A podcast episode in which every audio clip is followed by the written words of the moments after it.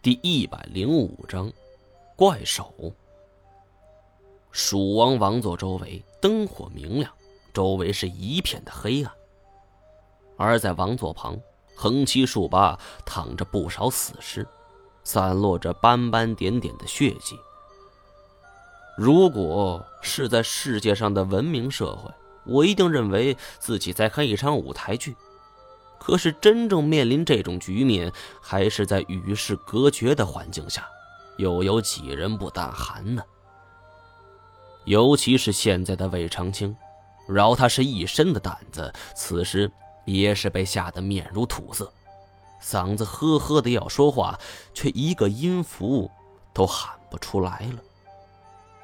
终于，他拼命甩腿，才将那只染满了鲜血的手给踢开。爬起来，掉头就跑。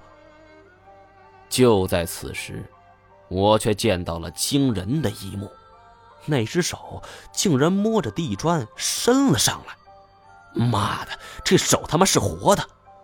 我顿时感觉全身上下每一根汗毛全都竖了起来。而魏长青此时双腿已经吓软了，刚爬了起来，又趴在地上。我这才知道，原来人们说的吓得腿都软了，真的存在。我大气也不敢出，赶紧摸回原地，一句话也不说，只是摆了摆手，让丹震和叶欣欣赶紧跟我走。趁着这时，赶紧离开这间墓室才是王道。什么长生不老药，能把命保住，比什么都强。可惜这时我们身处黑暗之中。他俩看不到我的手势。你说话，想让我们干什么？他的话音刚一落，我赶紧捂住他的嘴巴。蜀王像的后边不知是什么情况，那只手不知道是不是年轻人的，也不知道这种怪物是不是通过声音来判断猎物的方向的，也不知道他能不能感知到灯光，一切都充满了未知，我不敢妄动。我悄悄嘘了一声，发出的声音是细若蚊呐，然后扭头看着殿壁之上。魏长青摔倒后，他努力想爬起来，却怎么也使不上劲儿。他手脚并用，爬到王座的正面，看他这狼狈模样，仿佛在向蜀王臣服。魏长青是一把抓过身边猎枪，扣了两下扳机，却只发出了哒哒的轻响。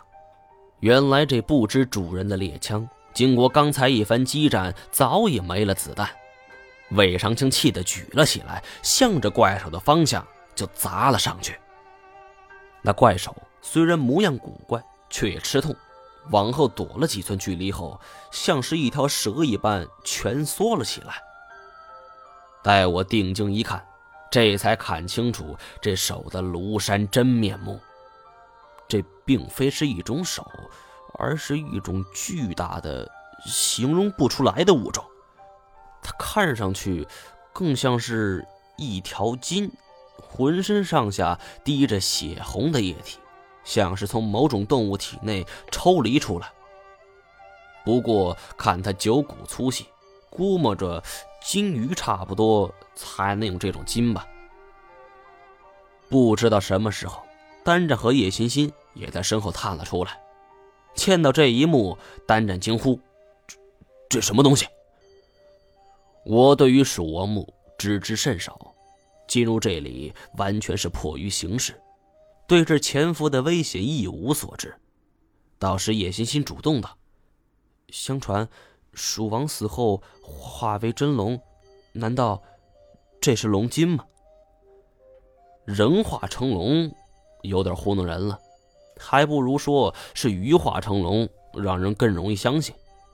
正在此时，那龙筋从地上突然抬起，朝着魏长青就扑了过去。魏长青虽然吓得够呛，但是人被逼上绝路，就能迸发无限的潜能。他也不知从何而来的勇气，从腰间就抽出一柄长刀。只见寒光一闪，九股粗细的龙筋瞬间被斩断，猩红的血液从平滑的伤口处喷涌了出来。这龙筋似乎有着痛觉，他开始凌空的左右扭动，看情形仿佛是一根失去控制的皮管，喷出的血液溅了魏长青一身。魏长青大口大口喘着粗气儿，伸手摸了一把脸上的血迹，哈哈哈哈！魏长青哈哈大笑起来，这种狂妄的发泄般的笑容在大殿内回荡着。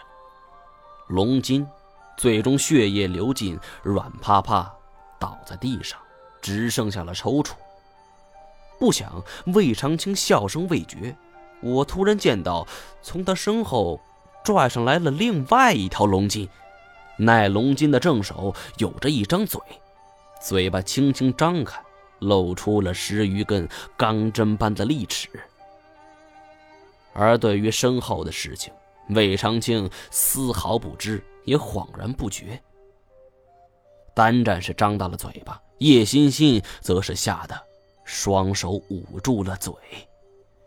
欲知后事如何，请听下文分解。